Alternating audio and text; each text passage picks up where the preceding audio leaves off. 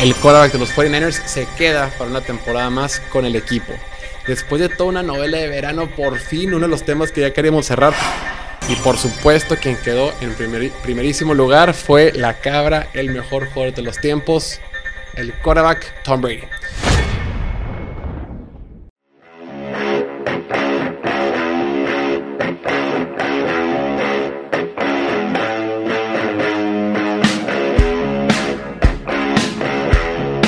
Bienvenidos a esta edición de Piloto Fútbol, episodio número 255.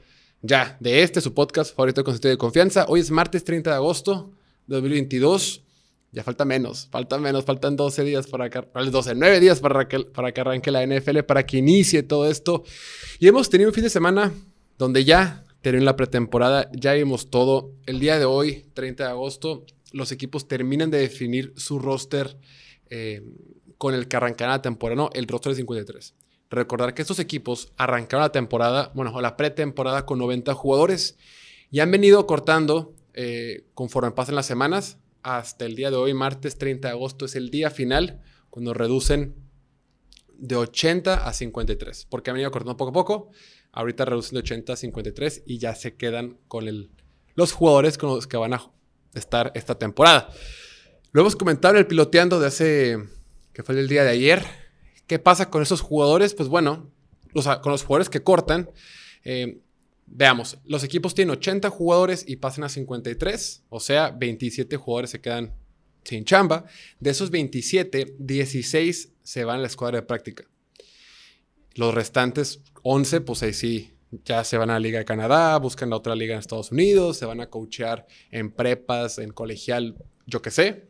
Pero bueno, su temporada, bueno, su camino en la NFL termina por este año, otros se quedan como agentes libres esperando que otro equipo los tome y demás. Ahí sí pasa de todo. Pero bueno, el día de hoy, 30 de agosto, es cuando se define todo eso.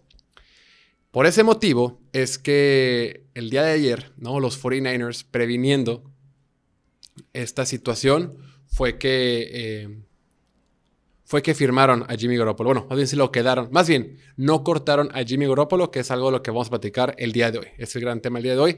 Pero antes de iniciar con eso, antes de iniciar con eso, quiero hablar eh, de que el fin de semana salió la lista de los 100 mejores jugadores de la NFL. Bueno, no los 100 mejores jugadores. Ya no más faltaba revelar de la 20 a la 100. Y por supuesto, quien quedó en primerísimo lugar fue la cabra, el mejor jugador de los tiempos, el quarterback Tom Brady. Digo, repasando rápidamente nada más la lista como quedó el top 100. Tom Brady en el 1, luego 2 Aaron Donald, Rodgers, Cup, Jonathan Taylor, TJ Watt, Adams, Patrick Mahomes, Ramsey y Travis Kelsey. Ese fue el top 10. Número 11 Miles Garrett, Derrick Henry 12, Allen 13, Trent Williams 14, Hill 15, Parsons, Jefferson, Shaquille Leonard, Debo Samuel y JC Jackson con el 20. O sea, llama la atención de entrada que hay un corredor en el top dos corredores en el top 20, ¿no? Lo de Jonathan Taylor se entiende, la temporada pasada fue el mejor corredor de la NFL, rompió, bueno, fue el líder prácticamente de todas las métricas y fue nombrado el quinto mejor jugador. Y aparte fue una pieza fundamental de su equipo. Y el otro corredor que, también estuvo en estos top 20 fue Derrick Henry. Derrick Henry llama la atención porque nada más jugó 8 partidos. Nada más jugó 8 partidos, ya tiene 28 años, viene de lesión y aún así hay mucha confianza y la gente en la NFL lo sigue respetando. tú y yo podemos opinar lo que sea Derrick Henry. Yo personalmente creo que ya está en, que lo mejor de su carrera ya pasó. Yo creo que es un tema de, salud física.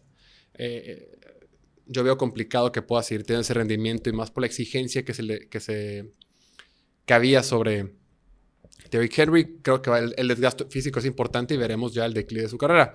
No le doy mala onda, simplemente eh, creo que ya no va a funcionar. Me puedo equivocar, probablemente, pero el punto es que llama la atención que Derrick Henry esté en esta parte. Otro jugador que llama la atención, por ejemplo, bueno, el tema de que en el top 10 hay tres jugadores de los Rams.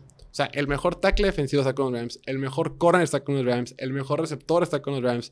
Todos ellos en, los, en, los, en el top 9, porque Jalen es el 9. Dos, en el top 10 también hay dos jugadores de Kansas City, obviamente Patrick Mahomes y Travis Kelsey. Dos jugadores de Packers con Aaron Rodgers y Devontae Adams, aunque Adams pues ya, claro que no está con el equipo de Green Bay. Pero sí. Y el número uno, Tom Brady, vi que mucha gente se quejó, que, ay, ¿cómo es posible? Es un robo, es un chiste y demás. A final de cuentas, Tom Brady, si la temporada pasada Tom Brady hubiera sido el MVP, poca gente se hubiera quejado. El tipo fue rebasó fue el líder de yardas aéreas el año pasado. Lanzó para más de 5.000 yardas. Lanzó 43 touchdowns. Fue el líder de la NFL en yardas y en pase de touchdowns. Y también fue el líder de la NFL en una estadística que saca Pro Football Focus que se llama eh, lanzamientos de alto impacto. ¿no? Son jugadas, de alto yardaje o de alto grado de complejidad en momentos importantes. Es una métrica que tienen ellos y quien fue el líder de esa métrica fue, fue Tom Brady se lo merece, se lo merece que es el número uno. Si hubiera sido el número dos detrás de Aaron Donald, también lo hubiera entendido, pero a final de cuentas yo creo que, creo que los jugadores entienden lo complicado que es jugar a los 44, 45 años y ven a Tom Brady hacerlo con tanta facilidad y dicen, no, mis respetos para este vato, mis respetos por lo que hace, mis respetos por lo que, por lo que, por lo que viene y porque está en excelente forma física. La bronca es que mm, puntualmente esta lista puntualmente esta lista son para jugadores en el 2022. Entonces, claro que Tom Brady viene a tener excelente 2020, excelente 2021, pero para el 2022, por más que sí le hayan dado armas a la ofensiva, recordemos que trajeron a Julio Jones, se trajeron a Russell Gage, eh, siguen teniendo a Mike, Evans, le pagaron a Chris Godwin, eh, draftearon otro corredor. La línea ofensiva sigue siendo una duda. Eh, ya no está Alex Capa, estuvo la lesión de, Ryan Jensen, eh, se retiró Ali Marpet, eh, Tristan Wirfs ha tenido broncas con lesión. O sea, por todos lados hay dudas de esta línea ofensiva. O sea, esta línea ofensiva que el año pasado era una de las mejores de la NFL o la mejor, top 5, top lo que sea, ya no tiene tres piezas importantes. Por lesión, por retiro o por intercambio. Entonces, y quien, queda es Wirfs. Entonces, esta línea ofensiva me preocupa para Tom Brady y puntualmente el interior. Porque en la línea ofensiva va a estar el centro Robert Hainsey, un jugador de segundo año, que, a quien seleccionó la tercera ronda temporada pasada. Y de gar izquierdo, Luke Gorecki, un jugador de segunda ronda de este año. O sea, prácticamente dos novatos en el centro de tu línea ofensiva. Claro, Tom Brady sabe perfectamente cómo manejar la línea ofensiva, sabe perfectamente cómo manejar las protecciones, sabe perfectamente leer a las defensivas y saber si lo van a eh, presionar o no. Eso lo domina Tom Brady, eso no tengo preocupación. Aún así, siempre los corebacks tienen mucho problema con la presión que viene del centro. Los corebacks siempre dicen, si me presionan por fuera no hay bronca. Si viene un edge rush, bueno, no que no hay bronca, pero lo pueden manejar un poquito más. Claro, si viene eh, TJ Watt a toda velocidad, pues claro que te preocupas. Pero si viene la presión por fuera, es más fácil manejarla porque te puedes meter la bolsa de protección, te puedes salir o hacer diferentes cosas. Pero cuando te revientan la línea ofensiva por el centro, se vuelve bien complicado para los corebacks su visión de campo disminuye. En ese caso, aunque Tom Brady sea un dios en todo el tema de leer a las defensivas, de plantarse en la bolsa de protección y demás, aún así es complicado cuando la presión viene del centro y ahorita es la gran debilidad del equipo. Claro, se trajeron a, Shaq Mason, el guard de Inglaterra, que lo hace bastante bien, pero tu guard izquierdo y tu centro son prácticamente novatos en la NFL. Pero bueno, bien merecido el tema de Tom Brady. Ahora, otro que me llamó la atención fue el que hayan puesto a JC Jackson como el segundo mejor corner de la temporada. Detrás de Jalen Ramsey. Pusieron a JC Jackson, el corner que ahorita está con los, con los Chargers, que recién firmó con los Chargers, que venía de tener excelentes temporadas con, con Nueva Inglaterra. JC Jackson tuvo un montón de intercepciones el año pasado, este año. Es una máquina de intercepciones, pero Nueva Inglaterra dijo, ¿sabes qué? Eres muy bueno, me gustas mucho, te quiero todo, pero no te quiero tanto como para pagarte 18 o 20 millones de dólares que me vayas a pedir. Entonces fue al mercado. La verdad es que JC Jackson firmó un contrato bastante amigable para el equipo, bastante manejable para las finanzas de los Chargers. Y bueno, nomás un poquito de análisis en este caso. Pusieron a JC Jackson como el segundo best, corner, como el segundo mejor corner de la, de la NFL en este listado. Siendo que el jugador de Atlanta, el corner de Atlanta, AJ Terrell, para mí es claramente mejor y merece más respeto. AJ Terrell fue drafteado en la primera ronda del 2020. O sea, ya lleva dos temporadas en la NFL sí lo nombraron ese top 100, pero lo pusieron en el lugar 43. La bronca es que como está en Atlanta, con un equipo que le va mal, un equipo que tiene poco éxito, un equipo que no tiene esa, presencia nacional, pues la gente como que le, tiene un poquito de pérdida la huella. Pero para mí, AJ Terrell es claramente un mejor corner. Entonces me metí a ver sus números y lo que encontré fue bastante revelador y más bien confirmó algunas cosas de las que tenía.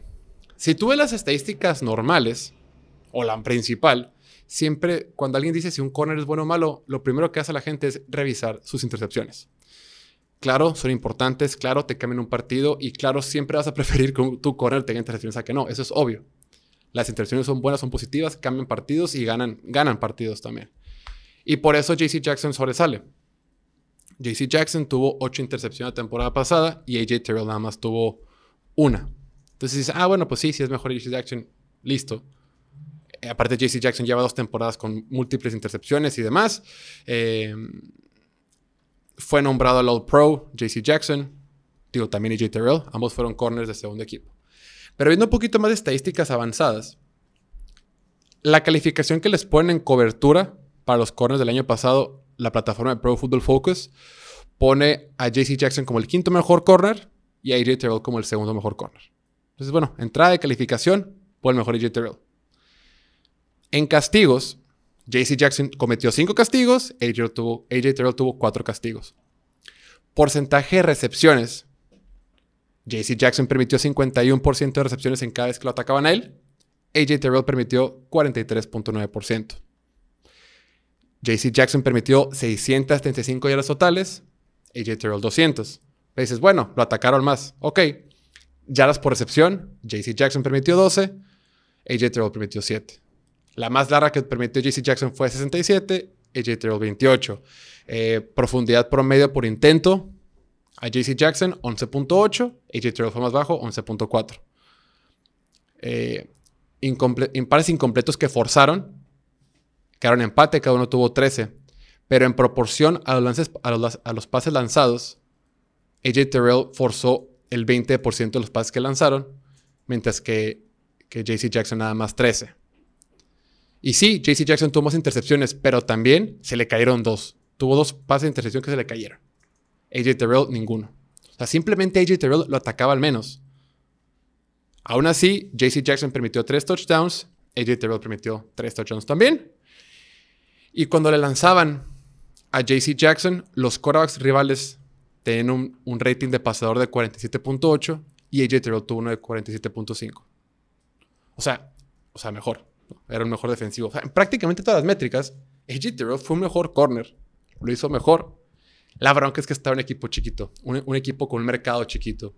Por su parte, JC Jackson estaba con los Patriotas de Bill Belichick, un equipo que tiene gran audiencia, que tiene eh, mucha eh, cantidad de fans, que tiene muchos ratings de televisión, que todo el mundo ve, y pues lo usó un poquito más. aparte viene de estar en el Pro Bowl del año pasado y hacer grandes cosas. Pero para mí, claramente, AJ Terrell de Atlanta era mejor y los números lo respaldan.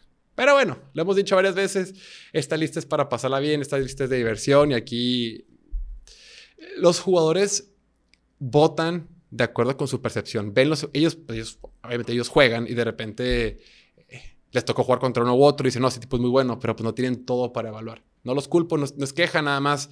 Eh, contra la lista como tal no tengo nada. Ah, está perfecto, ellos, ellos deciden, ellos juegan y ellos tienen sus, propias, sus propios sesgos. Pero uno como espectador sí debe entender la diferencia que hay entre uno y otro. Ambos son excelentes corners, pero si tú me pides eh, escoger a uno sin pensarlo, iría por AJ Terrell. Ok, habiendo dicho eso, vamos con la noticia del día. El señor Jimmy Garoppolo, el jugador más guapo de la NFL y subcampeón de la Conferencia Nacional en 2021. El quarterback de los 49ers se queda para una temporada más con el equipo después de toda una novela de verano, por fin, uno de los temas que ya queríamos cerrar, por fin terminó. Hablamos de que eh, todo el tema de Sean Watson, todo el tema de Baker Mayfield, todo el tema de Divo Samuel, todo el tema de Jimmy Garoppolo. Los otros tres temas ya estaban concluidos y el de Jimmy Garoppolo tenía fecha de caducidad y era hoy 30 de agosto. Y ahora sí los Niners dijeron, antes de que sea 30 de agosto, el día 29 decimos, Jimmy Garoppolo se queda con San Francisco. Y te deja pensando varias cosas. De entrada, la bronca con que se quedara con San Francisco era la lana. Para que se quedara con San Francisco, estaba bajo contrato por casi 25 millones de dólares. Para redondear todo, digamos 25 millones de dólares. Entonces, para San Francisco era muy complicado decir, oye, 25 millones de dólares para un quarterback titular hoy en la NFL no es nada. Bueno, es algo eh, X, tomando en cuenta que ya todos ganan 35, 40, 50. Pero para tenerlo en tu banca, pues es carísimo. Y el, gran beneficio de tener un Korak talentoso joven en su contrato de novato es que es barato y te permite pagar a los demás. Ejemplo, los Chargers con Justin Herbert. Ejemplo, Joe Burrow eh, en Cincinnati, que han firmado algunas piezas, aunque son un poquito más codos en Cincinnati, pero es otro tema. Pero el, claro ejemplo es Chargers con Justin Herbert y Filadelfia recientemente. Filadelfia ha firmado a todo mundo, a quien se deje. Finalmente, Filadelfia viene cargado.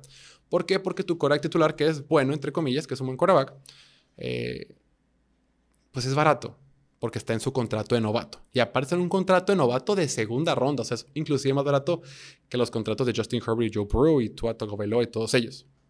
Por eso vimos que, eh, que recientemente firmaron, más el, día de hoy, firmaron a Chauncey Gardner de los, de los Saints de Nueva Orleans, el equipo de... Eh, el equipo de los, de los Eagles, que venía, que venía de Saints por más que tienes a Vanty Maddox, por más que tienes a James Bradbury, por más que tienes a Darius Slay, Philadelphia dijo, ¿saben qué? Sigamos firmando. Porque mis safeties me convencen, vamos a ver cómo lo usamos a él, si lo usamos en el league y lo demás, pero por lo pronto mis safeties me convencen, o quiero profundizar en los corners, vamos a firmar a alguien más. ¿Por qué? Porque tienen dinero para pagarle y Nueva Orleans dijo, ya no quiero pagarle este cuate y aparte casi no tenemos dinero. Volviendo al tema de San Francisco, el gran beneficio de tener un coreback barato el de, tener un Korak novato es que es barato y pues para los demás. Entonces, si tienes a Jimmy, si tienes a Trey Lance, por el quien apostaste tres primeras rondas, porque ibas a tener un Korak barato, talentoso, pues es, es, es, contraintuitivo o es, es, una estupidez tener un Korak banca que gane 25. Entonces, ¿para qué tienes un Korak novato? Entonces, era imposible que le pagaran eso para que fuera sustituto. Pero llegaron a un acuerdo donde le van a pagar 6.5 millones de dólares con incentivos que pueden llegar hasta los 16. El impacto en el tope salarial aún no está confirmado. para cuando está esta grabación no se ha confirmado, pero va a ser más o menos como de 9, 10 millones de dólares del impacto en tope salarial. Entonces, para un Korak banca sí es caro. Creo que, es el, creo que es el mejor pagado de los Koraks bancas, pero pues es algo que puedes manejar. dices, bueno, está bien, entre los dos quarterbacks, entre el titular y el banca, pago como 18 millones de dólares al año. No está mal para la posición de quarterback. El tema son las vertientes. A ver, de entrada, era claro que al principio San Francisco lo quería intercambiar. No pudo. En ese sentido fracasó. Fracasó en su poder y su habilidad para negociar. Eso fue, ese fue un error claro para San Francisco. Ok, se lesionó, después cada equipo tuvo ya coreback, los espacios para poner un coreback se fueron llenando y ya no había lugar ni cabida para Jimmy Garoppolo. Entonces, para cuando arrancó la temporada, la pretemporada, perdón, y ya todos los equipos tienen un coreback, dices, oye, pues ¿qué hago con Jimmy Garoppolo? Garoppolo? Ya nadie lo quiere. Si lo suelto, si lo mando al, mercado, si al mercado, pues no habré recuperado nada por él. No lo puedo intercambiar con nadie porque nadie lo quiere. Si lo suelto, pues qué mala onda porque voy a quedarme sin nada. Y si me lo quedo, pues es carísimo. Entonces San Francisco hizo lo correcto. Encontró una cuarta opción que es, me lo voy a quedar, pero por poquito dinero. Perfecto. Ahora, aquí viene lo interesante. ¿Por qué se lo quedaron? Hay varias opciones y puede ser una mezcla de todos. La primera, y sabes qué, me lo quiero quedar porque yo sé que tiene mucho valor. Y yo sé que, aprovechando que lo va a pagar poquito, que si me lo quedo y durante la temporada un quarterback titular se llega a lastimar, alguien me lo va a pedir. Y una vez en la temporada, ya que estamos adentro de la temporada, ya va a poder pedir una segunda ronda, una tercera ronda o hasta una primera si estás con un equipo que está completamente desesperado bueno, ya voy a tener más, más margen de maniobra. Dos, si sabes que yo voy con todo por Trey Lance, yo confío mucho en Trey Lance, es mi gallo, pero en caso de que se me lastime, pues ya tengo un plan B, ya tengo un Korak suplente de super lujo. Un Korak suplente con quien la temporada pasada llegué hasta la final de conferencia y me quedé a, un, a una jugada de, del Super Bowl. En ese sentido, tienes mucho valor con un jugador como Jimmy Garoppolo, que está como suplente. Y la tercera opción que es la que me hace un poquito de ruido, es que quizá Kyle Shanahan no termine de convencerse de él, de Trey Lance. Ya invirtieron con todo por Trey Lance. Ya fueron por todas las canicas por Trey. Ya intercambiaron tres selecciones de primera ronda por él. Pero creo que Chance no se termina de convencer, Kyle Shanahan. No termina de creer que él es su. el quarterback alfa que los va a llevar al siguiente nivel han salido diferentes reportes desde de los entrenamientos, que si le gusta, que es inconsistente, que le va bien, que le va mal, que es irregular, que es normal, que más o menos, que iban. En la pretemporada lo hizo ok, lo hizo normal. Pero quién sabe qué está viendo Kyle Shanahan. Y dijo, ¿sabes qué? No me la quiero jugar. No me la quiero jugar. Trey Lance le falta desarrollo en caso de que le siga faltando desarrollo, puedo meter a Jimmy Garoppolo. O sea, tengo mi plan B. Mi plan B no en caso de lesión, mi plan B en caso de que Trey Lance no sea lo suficientemente talentoso para el equipo. Más bien, no lo, lo talentoso, pero que no esté lo suficientemente preparado para llevar al equipo. Entonces son las tres opciones. Una es o lo intercambio y saco buen valor por la media temporada, o es mi plan B en caso de alguna lesión, o es mi plan B en caso de que Trey Lance no sea el quarterback. Todavía no es el quarterback que queramos. Insisto, la temporada pasada, esta ofensiva de San Francisco fue la quinta mejor en métricas de DVOA, en métricas de eficiencia. O sea, fue la quinta mejor ofensiva de la NFL, con Jimmy Garoppolo. Con, este, ese Jimmy Garoppolo jugando bien, llegaron hasta la final de conferencia y para este año tiene una mejor defensiva. El año pasado la defensiva de San Francisco fue séptima la NFL bajo esta misma métrica.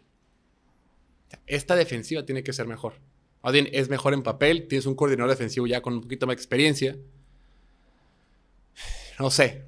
Entonces, la gran duda es, insisto, son las tres opciones.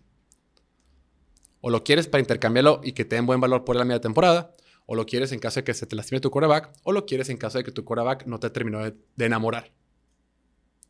Puede ser cualquiera de las tres opciones o al mismo tiempo las tres. Puede ser una mezcla de todas ellas. En fin. Hasta le dejamos. Esto va a ser todo por hoy. Eh, muchas gracias por escucharnos. No olviden suscribirse al contenido exclusivo de YouTube. Ahí estamos hablando todo el tiempo de fantasy. Todo lo que quieran saber de fantasy, ahí lo estamos haciendo con el buen Gustavo. Suscríbanse, son, ah, son solo 29 pesitos, pesotes al mes. Y nada, ya estamos a poco tiempo de que arranque la NFL. Síganos en todas las redes sociales, ya lo saben, Instagram, Twitter, TikTok, Twitch, podcast, YouTube, todos lados, como Piloto Fútbol. Y nada, los queremos mucho, que estén muy bien. Hasta la próxima. Chao, chao.